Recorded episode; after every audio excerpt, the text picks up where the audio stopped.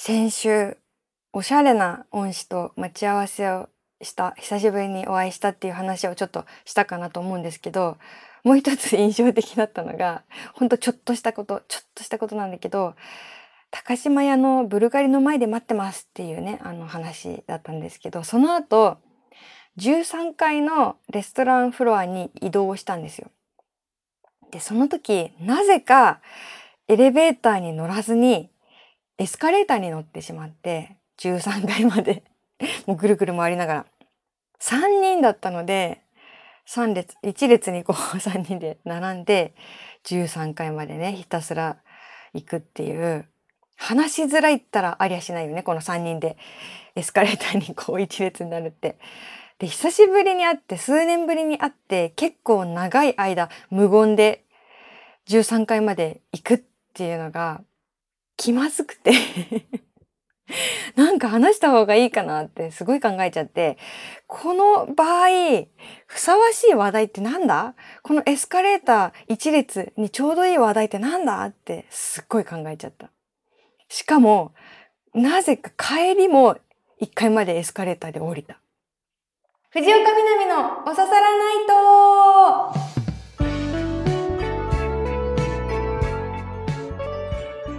皆さんヤッホー藤岡みなみです。今週もポッドキャストオリジナルでお送りしていきます。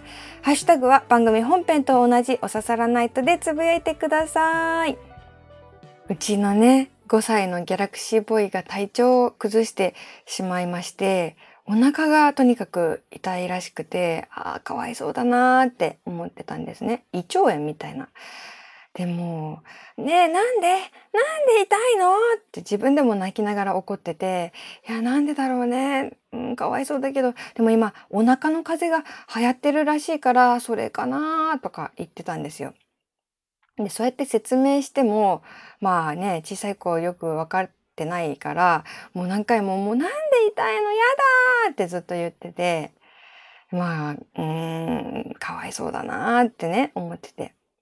で、あ、そういえば、この間、園でお弁当を食べるとき、ちゃんとお手手って洗ったかなって聞いたんですよ。汚い手で食べ物を触ったりしなかったってこう聞いて、そしたらさっきまで、やだ、お腹痛いのやだって言ってたのがピタッと止まって、シーンって静かになって、え、まさかと思ったら、ギャラクシーボーイが、ウインナーがって言うんですよ。ん？よくよく聞いたら、ウインナーがお弁当箱から転がってしまって、机なのか床なのかちょっとわかんないんですけど、で、それを食べちゃったと。あ 汚い。でも怒られると思ったからそのことを言えなかったんだって。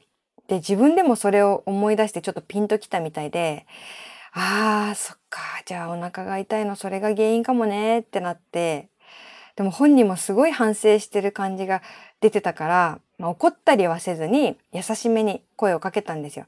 あ今度からは落としたやつは食べない方がいいねってお腹痛くなっちゃうかもしれないからねって。ねどう思う？って聞いたら、またちょっと黙って、しばらくして一言、お恥ずかしい。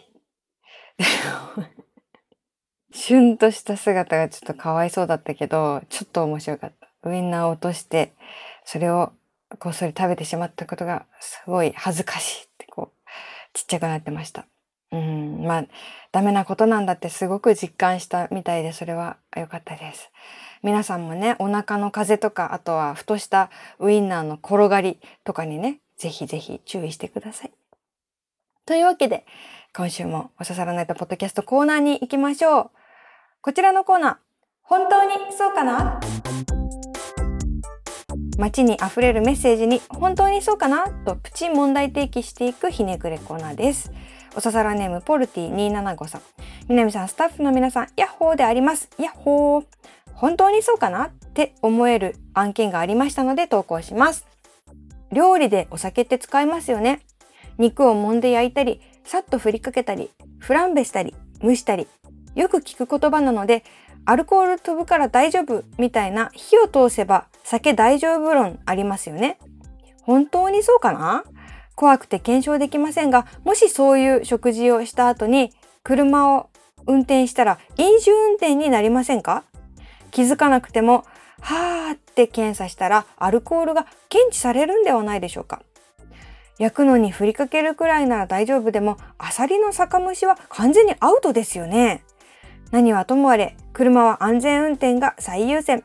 飲んだら乗るな乗るなら飲むな飲みに行くなら乗ってくな怪しい料理は回避せよ。おささら秋の交通安全週間楽しい秋を過ごしましょう。ありがとうございます。あなんか啓蒙してくれた。ありがとう。これでも私も思ってた。フランベは思ったことなかった。あのあれねこうパフォーマンスみたいなあのさ鉄板焼き屋で、まあ、鉄板焼き屋あんま行ったことないけどよく鉄板焼き屋の映像でさあるさこうポシャーみたいな。火がこうアルコールで燃え上がるみたいな。あれが飲酒運転にならないかっていう。ならないのかな。私も確かに酒蒸しとか料理酒を使う時はこれどのぐらいやったらアルコール飛ぶんだろう子供食べて大丈夫かなって毎回思ってる。だけどそれを待ってたらさこう火が通り過ぎて具材がなんかカチカチになっちゃう時もあるから大丈夫だよなーって思いながら出してる。まあまああのちゃんとね火は通ったと思ってから出してる。わ、うん、かるわかる、うん、すごいなんかリズミカルで良かったですね。飲んだら乗るな。乗るなら飲むな。飲みに行くなら乗ってくな。怪しい料理は回避せよ。そうですね。ウイスキーボンボンとかそういうのはきっとダメですね。うん。お気をつけてください。おささらネームひろき Y さん。南さんこんばんは。こんばんは。押してくださいっていう自動ドアがあるんです。があれは自動ドアって言うんでしょうか。スイッチを押すなら電動ドアではないでしょうか。自動で閉まるから自動ドアですか。なんだかすっきりしないのは僕だけでしょうか。考えたことなかった。それもあるけど私は自動ドアに感知されないことが多々あり それそれもそれで自動じゃないじゃんってなるあとは手洗うやつねもう石鹸とかさあと水道もさまあなんかトイレとか行くとその自動になってるところも最近多いですけど全然全然感知されなくてだったらひねるタイプであってくれって思うよね。うん、ありますよね。というわけで本当にそうかなのコーナー久しぶりだったかな皆さんも本当にそうかなと思うことがあったら送ってくださいね。純喫茶南ここでは本編で読み切れなかったテーマメールや普通お便りなどなどを読んでいきます。カランコロンいらっしゃいもうね最近ね気がついたら食べてるものがあるんですよ気がついたらあの冷凍食品のラーメン日清のごくりってやつ食べてる。もうね飽きることがない。なんか鶏白湯っぽいドロッとしたまあごくりっていう名前通りうんなんかこう汁も全部飲んでいいよみたいな美味しいね。ドロッとした鶏白湯ラーメンみたいな感じで美味しいのよ。その冷凍のラーメンの域を本当に超えててラーメン屋さん行きたいけど忙しいなとかそういう時にラーメン屋さん行った満足度があるんですよね。日清ごくり。これを本当に気づいたら食べてて。なんかあまた私はごくりを食べてる。なんかそんな感じ。皆さんは最近ハマってる冷凍食品ありますか？なので今日の純喫茶南のおすすめドリンクはごくりの汁です。スープ。うん。みんなで飲もう、えー、今週の本編のテーマはお散歩でした。皆さんからのお散歩メール引き続き読んでいきます。南さんおささらの皆さんこんばんは。こんばんは。千葉県のおささらネームトミーティーです。確かに散歩にいいシーズンになりましたね。さて私は時々会社が終わってから散歩をして帰ることにしています。私の勤務先の最寄り駅は山手線の浜松町です。月に何度か気が向いた日には会社終わりに浜松町駅には向かわず東京駅まで歩いてから電車に乗って帰ります。距離は約3キロ、時間にして40分弱かかりますけど、疲れることもなく、途中にあるお店の誘惑に負けることもなく、やや早足で一気に歩いていきます。道中気になるものを見つけたら立ち止まって見てみたり写真を撮ってみたり歩くルートもその時々に微妙に変えたりすると新たな発見ができたりして意外と楽しいです。家の近所の散歩もいいですが夜の東京の散歩もなかなかいいものだなと思っています。夏は暑くてそんな気になれませんけど。ということでこれからも楽しい放送を続けてください。それでは。ありがとうございます。へえ40分ぐらい散歩することがあるんですね。40分ちょうどいい。うん。50分ぐらいになってくるとちょっと疲れちゃうかもしれない。ちょうどいいですね。そうありますよね。今のシーズンね。あのー、2駅手前で降りたりして自分の家の前手前で降りたりしてこのあえて歩く時間。これは散歩ですね。うん、それを日常の中にうまく入れ込んでいるということで素晴らしい。ありがとうございます。まあこの誘惑に負けずっていうのは結構難しいかもしれない。だってこのね東京駅に向かって歩くんでしょ？わあ美味しそうな店とかもたくさんありそうですしね。うん。あとまだまだ歩きたいのになんかこう買いたいものが明日のパンとか生まれてしまったっていう時もちょっと困りますよね。なんか手ぶらで歩きたいじゃんなるべく。うん。誘惑に負けないっていうのは結構大事ですね。えー、続いて埼玉県埼玉市おささらネームフリースを着たスプーナーさん。私は去年の12月からダイエット兼精神安定のためにお散歩の頻度をかなり増やしています。2日に1回のペースで昼休みに会社周りの田んぼを約2キロ帰りはほとんど毎日最寄り駅ではなく隣の駅から自宅まで2キロ歩いていますそのおかげで体重が約10キロ痩せ結果がついてくるダイエットって楽しいと思っていたんですが何より一番楽しいのは田んぼをお散歩している時だなぁと感じています。お散歩コースには日頃見ないくらい大きな鳥アオサギタンチョ無数のカエルやオタマジャクシ20年ぶりくらいに遭遇したヘビ近づくとすぐ逃げるバッタ最近急に増えたトンボ風に揺れる稲穂道路脇に生えた綺麗なお花など何もかもが美しすぎてみんな生きてるんだなぁと思うと仕事のストレスなんて一瞬で吹き飛んでしまいます。不便は承知でも将来はここに住みたいなぁと未来に思いを馳せるのでした。お散歩はいいこと尽くしです。えー、すっごいよ。散歩で10キロ痩せたと。しかもこれが一番すごいと思ったんだけど会社のお昼休みに田んぼの周りを歩いてる。昼休みに運動してるってとんでもなく偉人ですよ。びっくりした。もう私はね昼休みなんかあろうものならもうギリギリまでもう体力を温存したいと思ってしまいますから。すごい努力の甲斐ありましたね。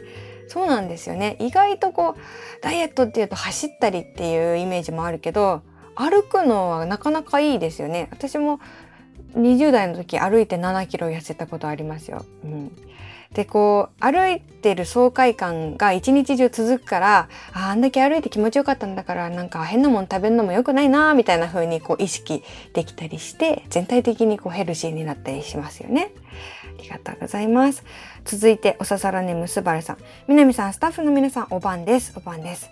先日仕事で東京へ一泊してきましたその際訪問先や業務後の自由な時間のことも考えて東京駅近くの宝町というところにホテルを取ったんですが東京駅からホテルホテルから仕事の訪問先の銀座友人と食事の約束をした新橋などの距離感がいまいち分からずかなりの距離を歩き回った結果1泊2日で5万歩近くを記録していました。普段デスクワーク中心のため1日2000歩くらいしか歩かない日もざらにある自分にとってはなかなかの歩数になりましたが徒歩でなければ出会えなかった出会いもたくさんあり仕事とはいえ充実した散歩になりました。うーん。1泊2日で5万歩はやばいね。靴は大丈夫でした。革靴じゃなかった？運動靴だったらいいですけどね仕事の出張で5万歩も歩いてたら大変なことになりますよね。血が出そうですよね。いやそうなんですよね。出張とか普段行かない土地どのぐらいのあれか分かんないもんね。うん逆もあるよね。なんか普段東京とか関東にいて北海道行ってなんかちょっと行ったところにコンビニがあるって言われてめちゃめちゃ遠いやんっていう なんか看板とかあるし、うん、スケール違ってきますからね。そっか。普段は1日2,000歩ぐらいなのに1泊2日で5万歩ってことはもうなんかね 1ヶ月弱みたいな歩数を1泊2日で稼いでしまったと。うんちょっと疲れましたね。ありがとうございます。続いてラジオネーム草ちっちさん。藤岡さんスタッフの皆様こんにちは。こんにちは。散歩と言えるかどうか分かりませんが帰宅時や移動時に時間がある時は地下鉄に乗らず歩いています。新規オープンのパン屋や昔ながらの商店街にある製麺所や豆腐屋さんを見つけると荷物になりますがつい買ってしまいます。3ヶ月ほど前は19時過ぎに帰宅する時に夕日が見られましたが最近では17時半を過ぎると暗くなり始めます。外を歩くと季節感も感じられるのがいいなと思っています。うーんもう完全に同意。そうパン屋さんできてると思ってさあーでも散歩まだしたいから買うとちょっと邪魔かな。いやでも無理だ買っちゃうっていうことありますよね。私はねその意味ではまあお散歩の途中に本屋さんに行くの大好きなんだけど私本屋さん行くともう際限なく買ってしまうからものすごく2冊3冊4冊買ってその後歩けるかな重いなと思って本当にね二宮金次郎みたいになる散歩がたまにある。まあ、そうなってしまうからしょうがないと思って最初からリュックで行く時もある。うん、このなんか寄り道事情わかります。続いて赤羽モンキーさん。みなみちゃん、アロハもうじじいの仲間入りしているので、朝3時から4時には起きて、お気に入りコースは隅田川を下っていくと、築地まで7キロ、時間で言うと1時間で行けます。途中、住吉神社でお参りをしてから築地到着。さすが、東京の台所、あちこちからプーンといい匂いが。町中華屋さんを見つけ店内へ。朝6時からやっていてとろっとろの焼き豚の乗ったラーメン900円と1個200円のジャンボシューマイを1つまたこれがうまいのなんの？さて明日は浅草の美味しいもの探しに散歩しに行きますすごい3時4時に起きてお散歩してるということで築地まで7キロ時間で言うと1時間7キロ1時間って結構早くないですか？わかんないけどみんなめちゃめちゃ散歩してるじゃん。ちょっと待って。ちょっと待って。この散歩というテーマが、あの、リスナーにはまりすぎてて、メールの量も多いし。やっぱそうか。私もお散歩大好き人間なんですよ。だから、ね、あの、似た者同士ということで、みんなで、なんか、おささらナイトのイベントで散歩するだけってやりたいね。あ、でもあんまりゾロゾロ動いてたら、ね、迷惑か。あこういうのはどう？私が歩きながらどっか、まあ、なんか北海道とかのおすすめ散歩道を歩きながらブツブツ喋ってでその音声を聞きながら歩けるみたいなどう？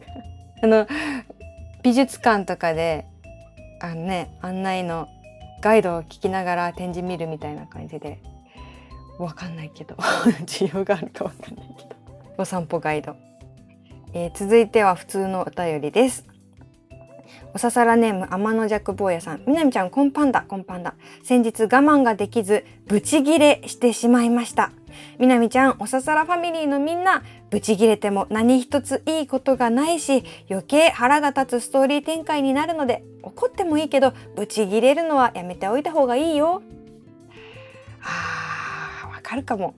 まあでもブチギレにもいろんなレベルがあって自分の心を守るためのブチギレっていうのもあるし本当に関係性が壊れたりとか周りにめちゃくちゃ負担がかかるようなブチギレ方はもちろん良くないけど切れた方がいい場面ももしかしたらあるのかもしれないし自分がさこう破裂するよりはね。私はあのブチギレって言ってこうわめき散らすみたいなさそういうほどのね爆発的なブチギレは全然しないけれどもあの、溜め込むよりは怒った方がいいと思うその効能が一つね持論があってなんか怒るとその後うん自分に向くんだよね矛先が。なんか怒る前はなんでこんなことなっちゃったんだろうなんでこうしてもらえなかったんだろうとかわかんないけどこう人のせいにしたり人を憎んでしまいそうになるような時はこうちょっとこれ嫌だったですって言ったらああ嫌だったとか言わなくてよかったかな。でその後なんかその人に対する憎しみがガラッと自分の自己嫌悪に変わるっていういうのがあって人を憎まなくて済むっていう意味でまあこれタイプにもよるね。うん、まあね。なかなかね全部全方向的にいい人でありたいけれどもね。かなかね怒りとの付き合い方は難しいよね。でもやっぱり憎しみが連鎖になってしまうんだったら本当にお散歩でこうこの自分の中の爆発の気持ちを宙に浮かせることができたら一番いいんだけどそうはうまくはいかないけどでも本当に世の中のねこの見てると自分でなんとかこう秋の空にそれをこう投げることができるんだったらどんなにかっていうふうに思いますよね。えー、続いて最後のメール。おささらネーム、ふせんねこペーターさん、藤岡みなみさん、スタッフ、リスナーの皆さん、こんばんは、こんばんは。最近思っていること、それは朗読って難しいってことです。先日、友人のお子さんがディスレクシアという読み書きの学習障害を持っているということを知りました。小学校高学年のその子は文章を読もうとすれば読めるけれど意味を取りながらイメージしながら読むことに困難を抱えているそうです。文字から意味に変換するのにとても労力がかかってしまう。だから物語は大好きなのに本が読めない。そして読まなくなる。このことを知って本好きな私としてはそうやって本から離れてしまうのはとてももったいないと思いました。友人も読み聞かせをしているそうなんですがなかなか時間も取れずに大変なようです。そこで何か私にできることと思い彼女が大好きな冒険者の物語を朗読して録音して送り楽しんでもらおうと思いました。今毎日少しずつ声に出して読んで録音しているんですがいざやってみるとなんと難しいことか。絵本くらいのボリュームならなんとかなるんですが300ページの物語となるとそうはいきません。つっかえずに噛まずに正確に読むことができない。声の工程強弱スピードのコントロールがうまくいかない。発音イントネーションが正しいのかどうかわからない。描写とセリフの違いをクリアに表現できない。登場人物が多くなると声色を使い分けきれない。同音異義語を文字でなく音で分かってもらえるように読めているか自信がない。まあ録音したのを聞き直すとひどいものです。それでも毎日楽しんで聞いてますと言われると嬉しくなります。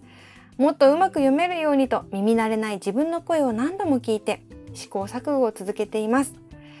分泌業を制御としていて長年ラジオの DJ もされている南さん。声に出して本を読むことについて何かアドバイスいただければ幸いです。それではまた。うん素敵ですね。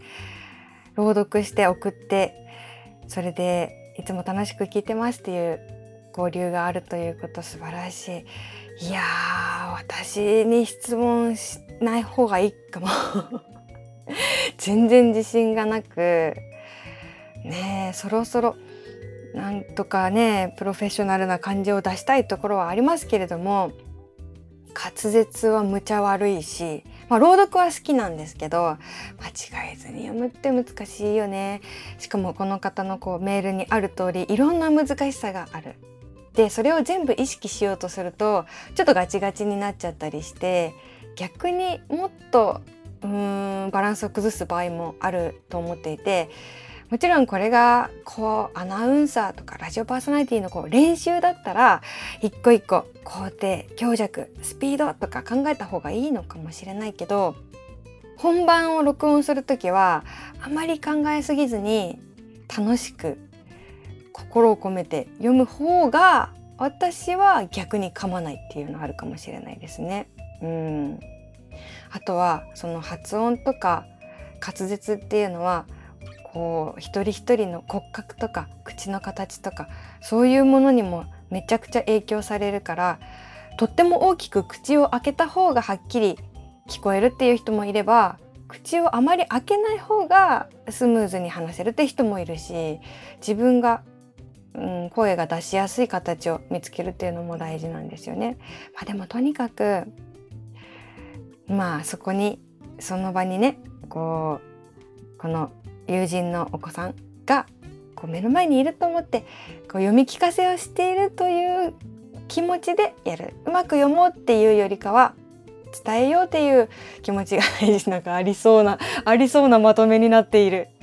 いや本当にでも本当にそう思うんですよね。私もこう「お刺さらないと」でめっちゃ噛んでしまいますけれども熱中して喋ってる時の方が噛んでないっていうのが本当にありますのでいやー素晴らしいですね。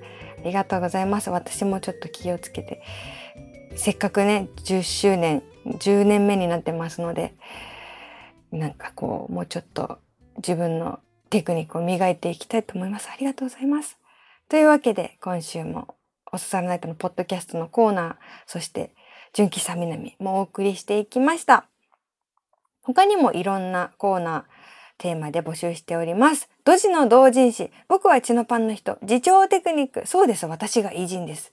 本当にそうかな ?1 ヶ月に1回は思い出します。などなど、あとラジオネームがないから送れないという方は言っていただければ私がラジオネームを考えます。簡単なプロフィールを教えてください。宛先はみなみアットマーク stv.jp です。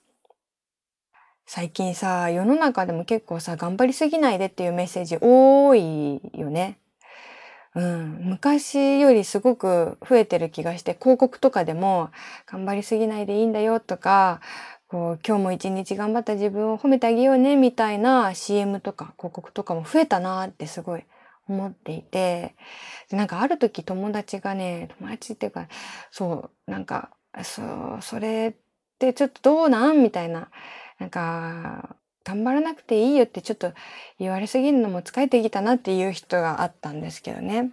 まあまあ確かにこう同じようなメッセージが増えてくるとそう思う人もいるわなと思うんですけど。まあでもねこう人間って無理しがちだから基本的に。だからこういうブレーキをかけるようなねぎらいみたいなメッセージはあればあるほどいいと私はね私は思ってる。うん、あとはこう平和への願いとかもなんか言ってどうなる。言っても別に何も解決しないでしょっていう向きもあるかもしれないですけどその願いはもうそこら中に散らばってていいような気がしてる、うん、そんなこと最近考えました。じゃあ来週の予言ですね。なんで予言のコーナーできちゃったんだろう。わかんないけど。うん。どうしようかな。明日あ今日の夜でもいいんですけど明日の夜でもいいんですけど窓を開けるとむちゃくちゃいい匂いがします。まあ、秋の匂いかもしれないし隣の家のカレーの匂いかもしれないしなんか近くの家で誰かシャワー浴びててシャンプーの匂いがする時あるじゃない。何か素敵な匂いがします。かっこ予言。というわけで来週もまたこの場所でお会いしましょう。お相手は藤岡みなみでした。またね